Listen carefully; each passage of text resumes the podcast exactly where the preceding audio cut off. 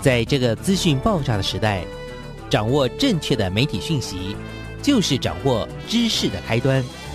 不论是电视、报纸、杂志、广播，还是像网络一样的新兴媒体，都欢迎来做客。媒体来做客。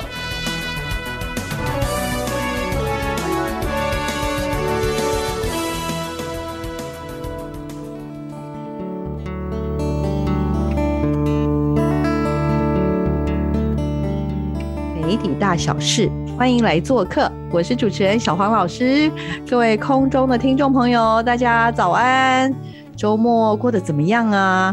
我们很开心有机会继续在空中为听众朋友服务哦。我们这个礼拜呢，我们的媒体来做客，要带大家去认识什么样的人，什么样特别的文化呢？我自己也非常非常非常的期待这一集的主题，因为啊，我在社区媒体里面就看到了我一个。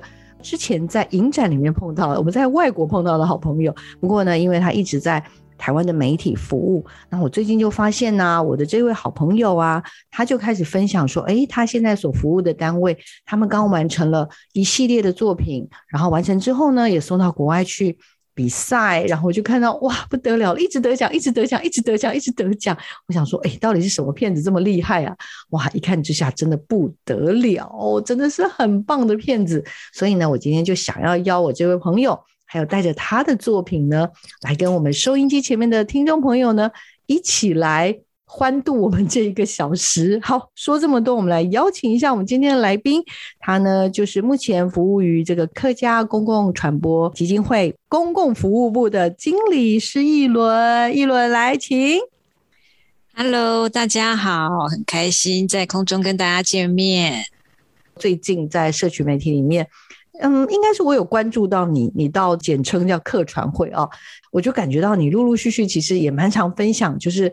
所谓的客势力，就是客家的文化实力这样子哈，那我就觉得很有趣。那但是这一次我又观察到说，哎，一轮你到了客船会之后，好像不只是做一般的公共服务，我感觉你做的东西业务量蛮包山包海的。那我们先话说从头好了，跟大家介绍一下你自己，还有为什么你会跟这个客家的文化跟影像有有这样的缘分。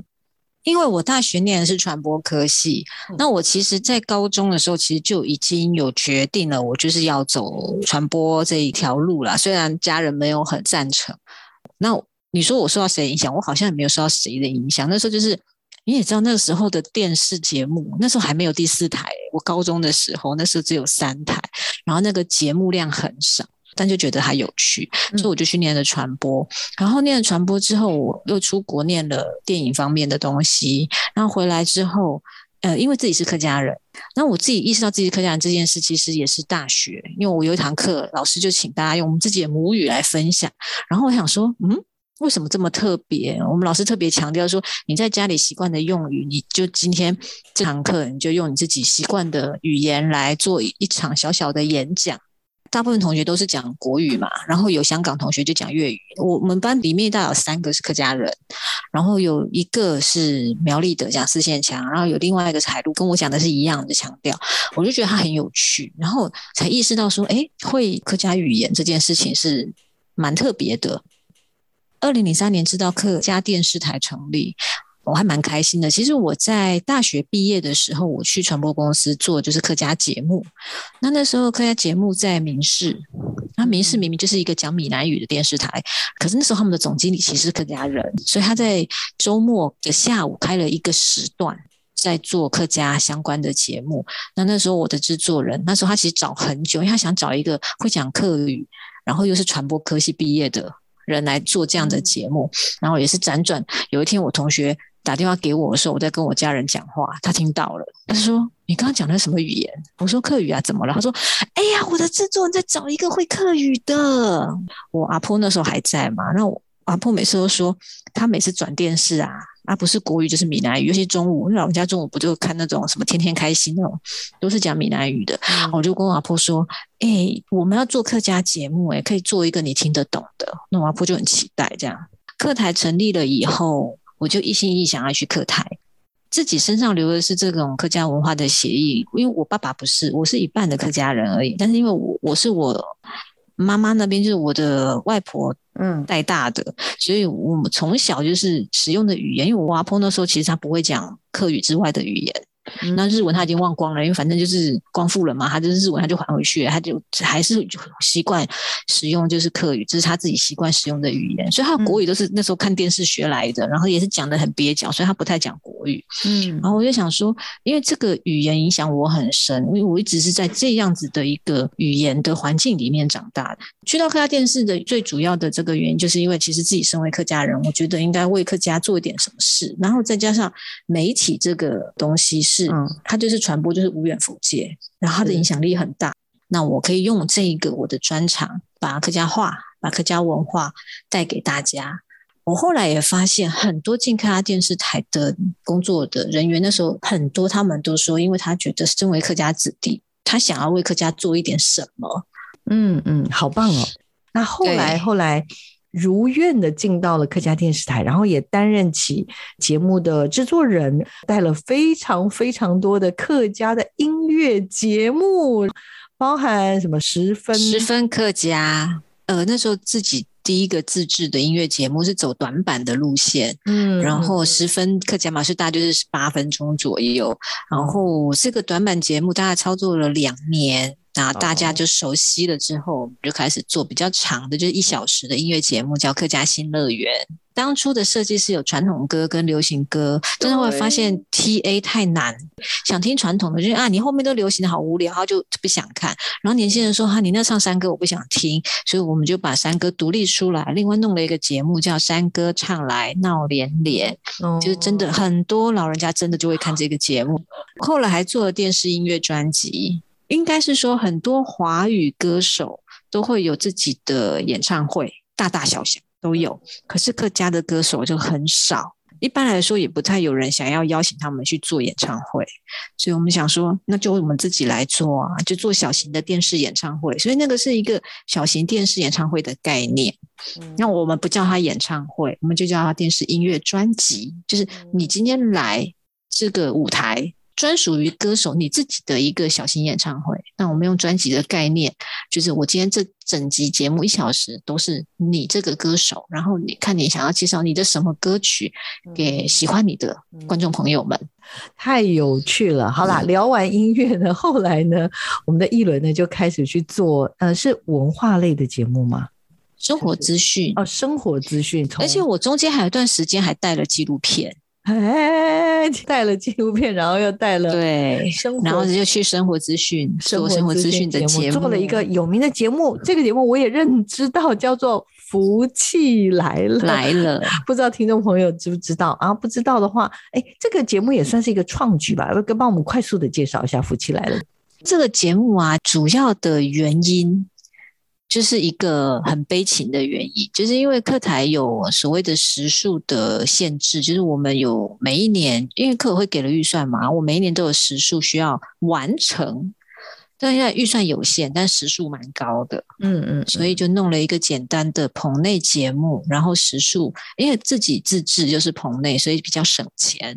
所以我们从最早的九十分钟，有一段时间还做了两小时，就是为了要凑满时数，好太难撑了。然后就只好再跟台长协调说不行，撑不下去，两小时，而且带状一到五两小时真的很难撑，因为来的几乎都是素人，素人其实有些口条就是没这么好，你硬要撑让他访，就访他大家访到四十分钟，有时候都很难。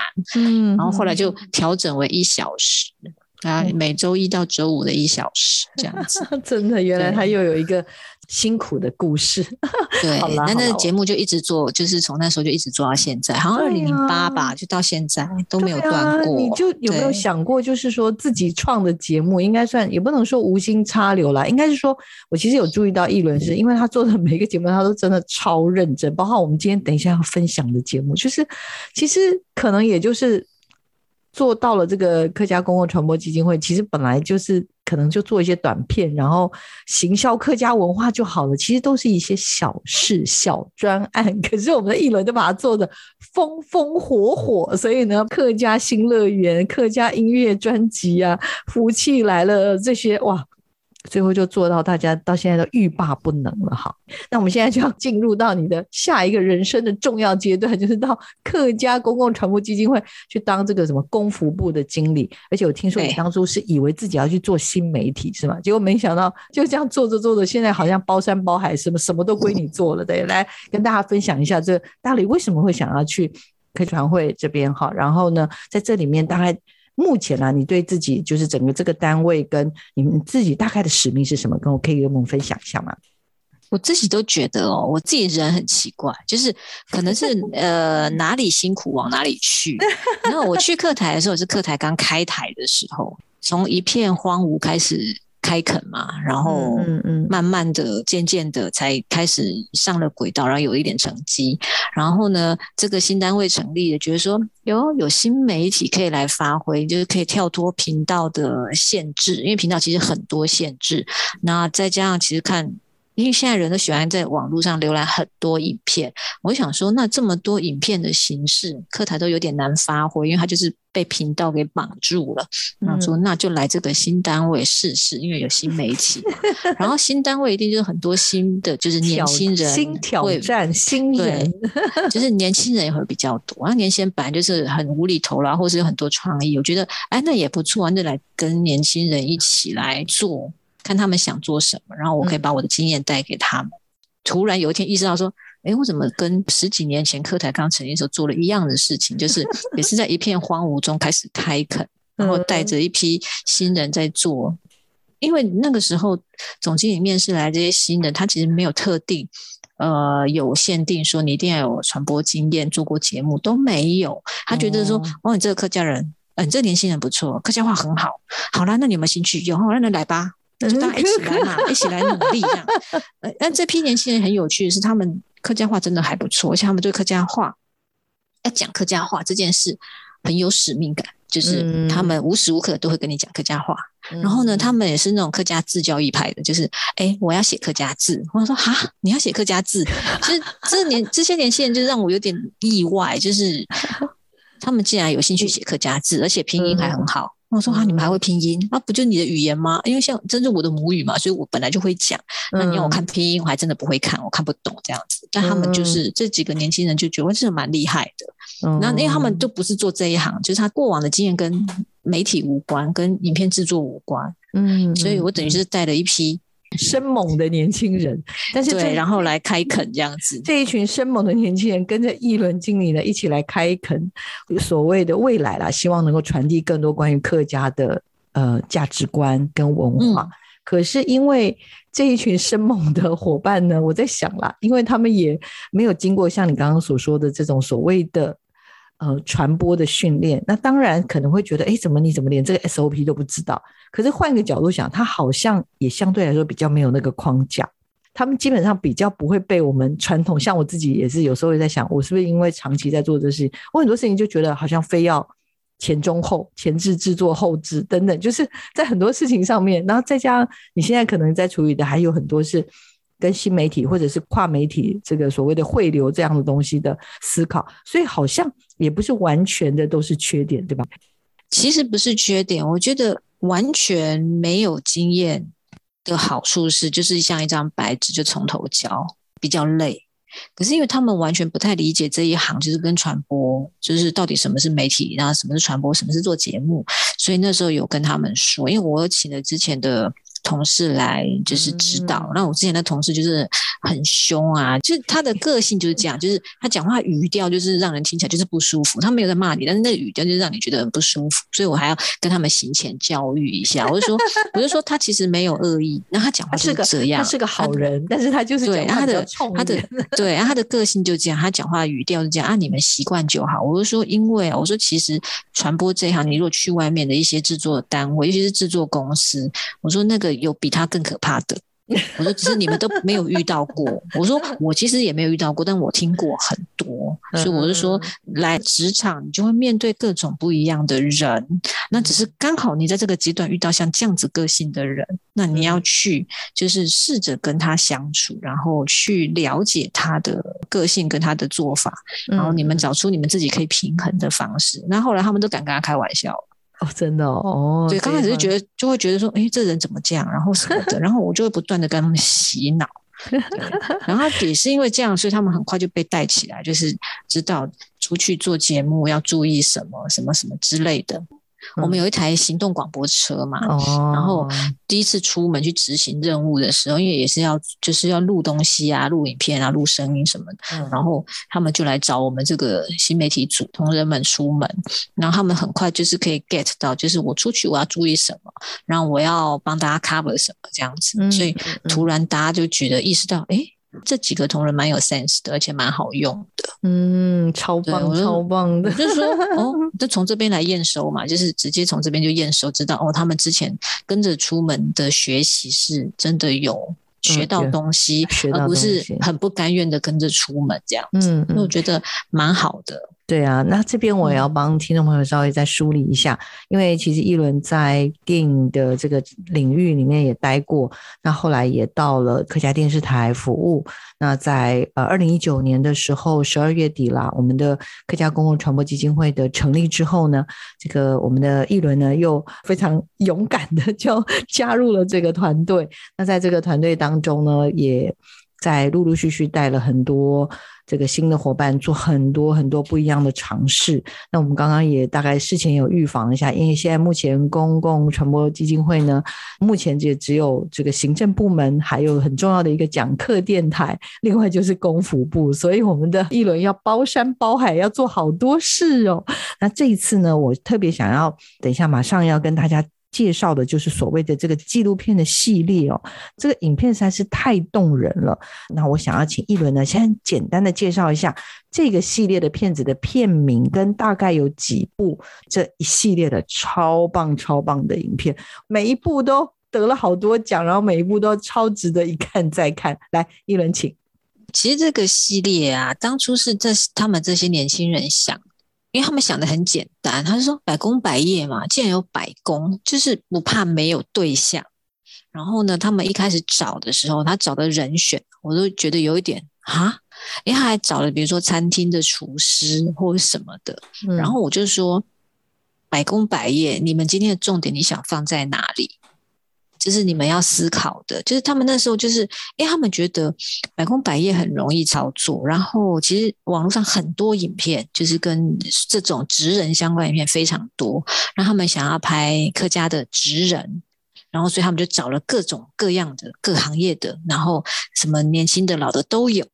然后我就说你没有聚焦，你们想做这个很好，但是你要区别。我说你网络打开有一堆类似的影片，那你要怎么样做跟他们的不一样？我是跟他们说，要想一件事是，你做这个影片，人家为什么要来看？那他看的重点是什么？那你为什么要做？我说，如果你做跟大家你在网络上看到影片都一样，其实你就会被那一堆影片给淹没了。嗯嗯嗯大家就不会来看嘛。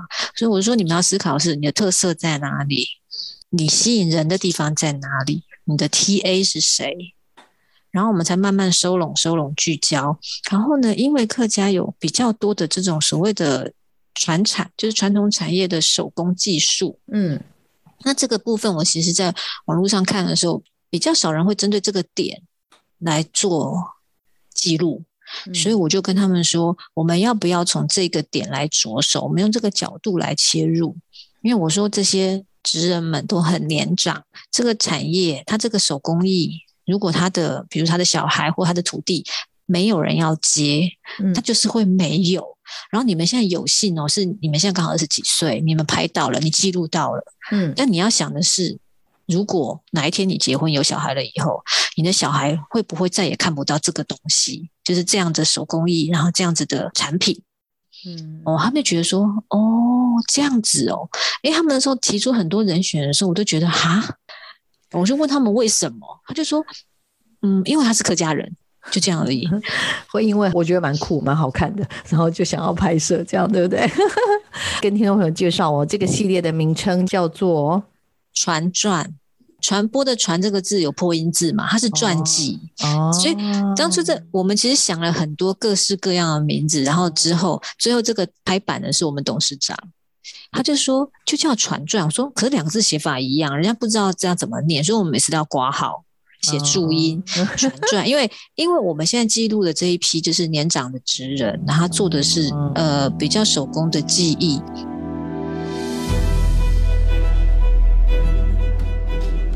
应该你个是汉人传统的庆东模风格嘛？做到柜面舞蹈的大啊，安辛苦啊！我是上点种的哈，我们希望传承下，有点东西啊哈，做台湾来讲当小的啦。咩好传来啊？冇咩就好啦，你会做啥？你紧做啦。是较多些，我就做较多。压力八十岁做九十岁了，还是主要这个菩萨保佑我身体健康。而后是面对这个财发的问题呢，只会去个认真上忙那边。要尊重别人见，因为退路吼，莫比灭起来就好个啦。我能够做到安咯，我敢帮我去个放放心。赶快让我们的一轮来分享一下这部完成于二零二零年的时候，将近花了超过九个月的时间拍摄的一系列的好厉害的作品哦。来，那我希望这些客家的职人跟他们所做的这些手工的技艺，可以被大家、被我们的后代有机会看到，然后了解，然后才会知道说，哦，原来这个台湾的客家文化里面曾经有这么一段丰富的手工艺的产品。我就跟同事说，每一集不要出现相同的产业，所以大家找的很辛苦。我们很机车的经理，对，这九集做完之后，他们其实都很有感觉，就是很辛苦，他们自己都知道很辛苦。而且我们拍的每一个，我那时候没有限定他一定要几岁以上，应该说先从这个手工的技艺来看它的独特性，或者是它其实真的快要没有人做了。所以有一个是做竹椅的，然后蚕丝被。我其实那时候还跟同事讨论说，哎，我们台湾现在还找到找不到牵猪歌的，应该说它是一个文化上很独特的东西，但你现在只有文字的留存，但没有影像。我就觉得很可惜，但问我问了好多人，然后有一些比较年长的跟我说没了，台湾早就没有了。然后还有打铁，然后做米粉架的，然后活版印刷，其实活版印刷在电脑出来之后，其实台湾就快速没落了。嗯，我觉得好可惜。然后制香的，台湾人很爱拜拜嘛，我其实一直都不知道那个香是怎么做的。我去看他做的时候，真的好辛苦。我想说，哦天哪！然后还有庙宇彩绘，然后做茶寿的，做茶寿的这一位从客台。开台以来，就是他被拍的次数很高。可是我看到是岁月，就是柯台那时候拍他的时候，他是还很年轻哦，五十几岁。我现在这次拍他，他已经七十几，要八十了。茶寿啊，来跟我们解释一下什么叫茶寿，好不好？真的好困惑。他其实是帮茶壶穿衣服，因为客家人务农的很多，所以呢，他们就会带茶上，就是去到田里面做事。嗯。然后冬天的话，茶很快就冷掉了。它那个做起来很厚，然后把一个茶壶塞进去，然后它可以保暖非常久。我看到上面的解说，它叫做暖罐豆，就是它其实是一种由稻草编织，里面有铺棉花，特别是我们客家人用来帮茶壶或者便当保暖用的容器。这样特别的东西，台湾只有目前啊，苗栗的文水呢有在做这个叫做茶寿，它那个做成就像一个那个鸟巢。早期客家人因为务农，所以很多稻草杆可以拿来做什么？他们就在想这件事。我今年八十一岁，苗栗县石潭乡文水中木村人，做茶树做了五十一年了。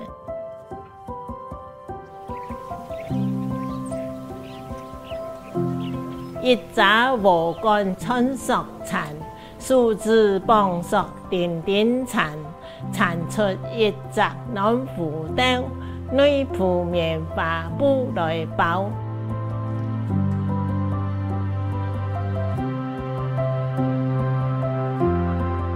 哎，这开始最严兵啊，细人很细啊，吼，阿爸又可以做飞机，阿伯抱会了。了阿伯婆又做个十字枚的吊带的啦，吊带细细杂个吊带的。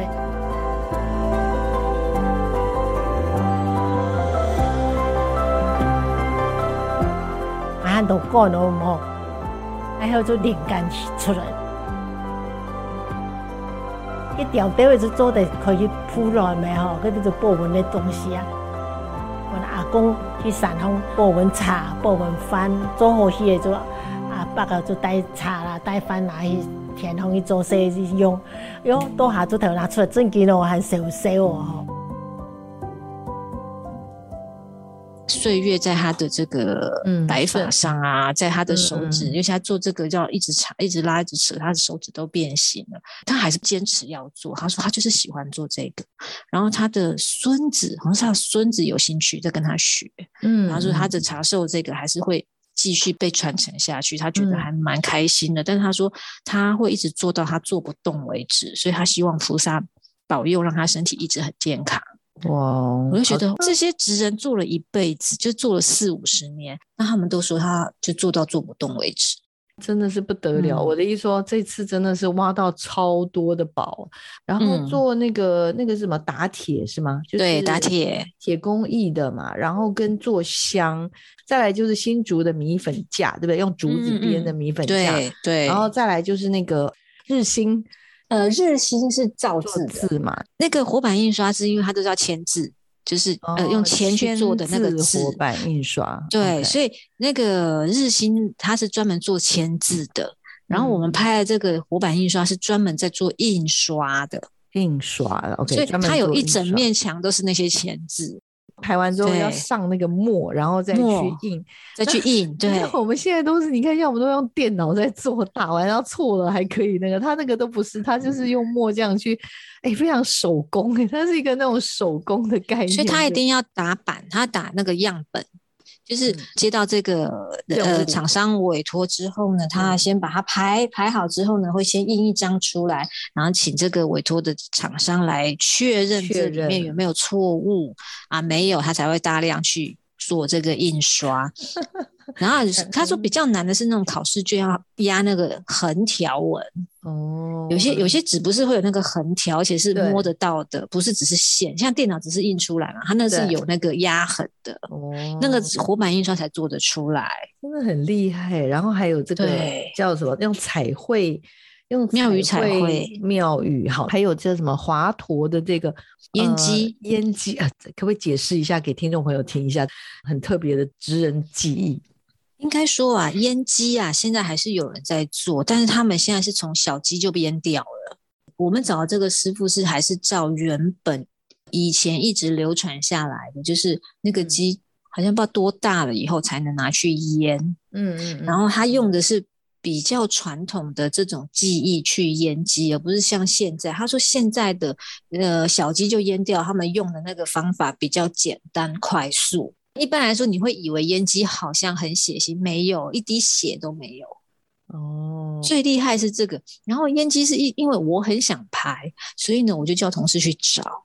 我就说，烟机这个行业，你们有看过烟机吗？你们二十几岁，比我还年轻，我都没看过，你一定也没看过。嗯，所以他们就说，对，不知道。然后到处去问啊、打听啊什么的啊，好不容易找到这个师傅，这样。八十岁长真没有见，头先各部有奇方。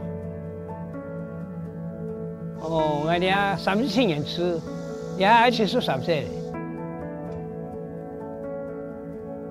我就头摆出生喺平镇东市，我到八十九年天分成熟了后，才搬到龙潭一带。过面那个毕业我读书，就开始装。装牛了后，阿公就讲给阿公养鸡回来。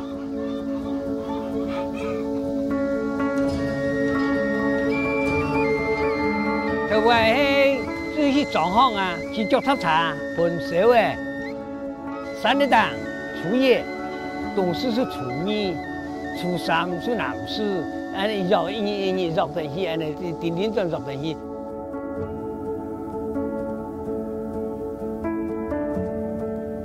当初啊，哈，出差啊，哈，拿上吊啊，发多钱之后来开拿啊，二老就要苗就吃，就做发头先是一贯了。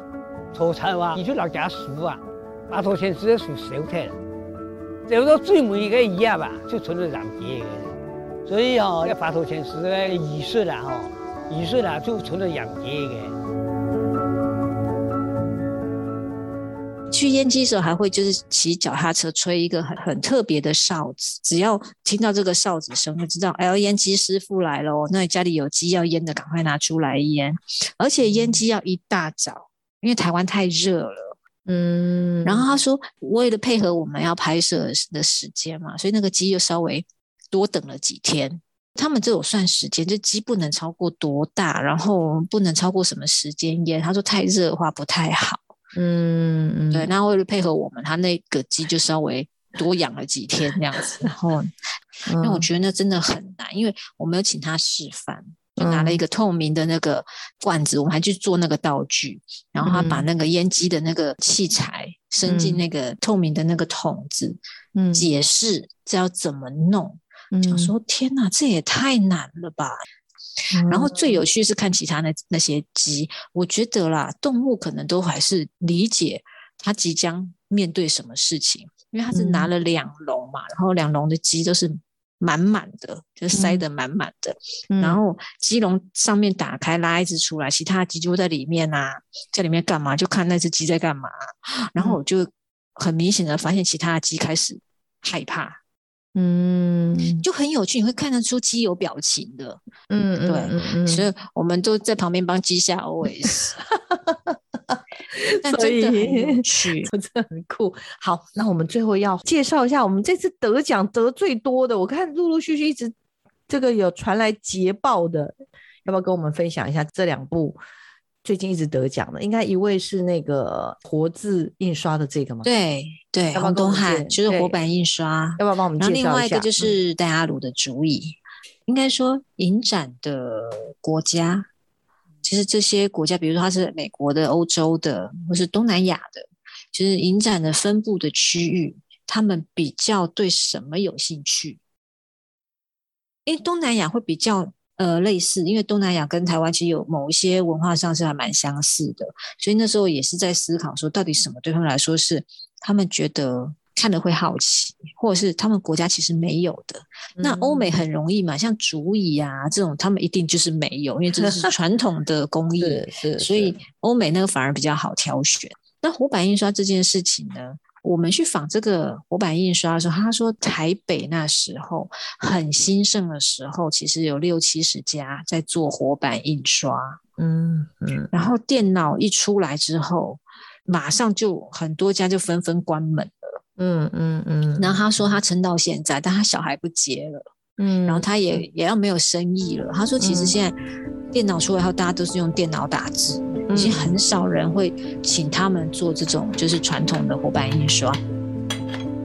学师做了做六十四年了，今年七十八岁啊，我是新竹县竹北市。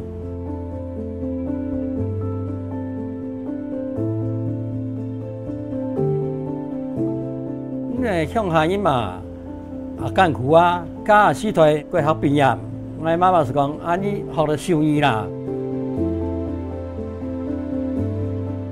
学了手艺，你汉白，你是又出头的，就是开始上来特别学印刷了。爱跳个没有原因，以前都外国西路，啊，跟人西太婆不能聊了嘞，人家有有二十年嘞。他说：“早期他们也是接很多大量像 DM 啊，然后考试卷啊，还有一些国家的一些资料，然后再就是报纸，因为一张报纸其实很大张，要排好几页嘛。他就说他们可以排很快，他们有一个排版师傅，嗯，所以呢，他只要拿到那个。”他们要他排的内容，他可以很快去那一整面墙上把那个签字都拿出来，然后开始排。我想说，天哪！我们在旁边看就啧啧称奇的而已，速度非常快哦，就已经很吃惊了。不过我也必须这样说，就是就我看到目前看到的几集，他同样都问碰到一个很大的问题，其实都是有传承的问题，还有再加上这些长辈们也都年纪年事已高，那一个。感觉上这个行业就已经是在凋零。现在还在做的这些技艺，其实很多受到社会的变迁，甚至时代的考验，很多东西其实也都在这个社会上的需要性不断的被降低了，所以算是一个比随时都可能会失传的技艺。所以这一次传传这个系列，我觉得它是一个非常人文的一种一种关怀。那我也非常欢迎听众朋友去看的原因，是因为我觉得在这几部片子里面的这个视角。他在人跟记忆这个对话里面的那种镜头的取景啊，他们有很多我平常在其他片子里看不到的，相对来说比较特写的部分，甚至这个师傅的面部的表情，感觉上这个拍摄的人都有受到这样子的一个召唤呢。哦。因为我们这个系列啊，其实是也是要让观众知道他们这个手工艺，因为它是手工的技艺嘛，所以会希望观众可以清楚的看到他们到底是怎么做这些东西的。呃，那时候导演跟我讨论的时候，我有说，就是有一些必须给特写，然后面部表情呢，是因为我觉得啦，应该说老人家最美的就是他脸上的皱纹。嗯，还有他认真在做一件事情的神情，嗯嗯，因为我之前在课台的时候啊，我录那个山歌唱来闹连连，因为请来都是五十岁以上的，然后有些还是七十几岁以上，就是真的很会唱山歌的客家乡亲，有些是歌谣班老师，但有些就是真的像徐木真，就是他就是山歌大师。然后那时候的导播拍的时候。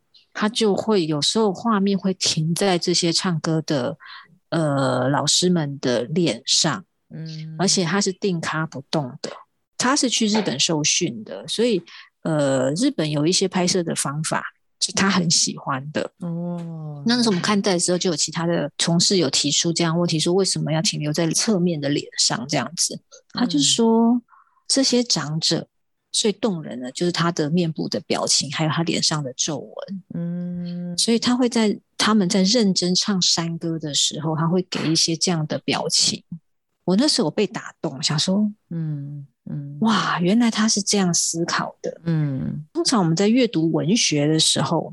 我们会说什么长者的智慧啦，什么从他的脸上的皱纹可以知道什么？就是有些有些作家会写的很美的文字嘛，但我从来不知道他可以是被变成影像。嗯，但那时候那个导播这样讲的时候，我突然就连接到之前在一些文学的作品面看到的这样子的形容，所以我在做这个系列节目的时候，我也跟导演有讨论，我就说。这些职人，他们一辈子都在做这件事，所以这对他们说很娴熟，但他们还是很认真，就是他不马虎诶，就是他已经做了一辈子，他已经很熟了，但他不会因为熟了，所以有些中间的细节他会。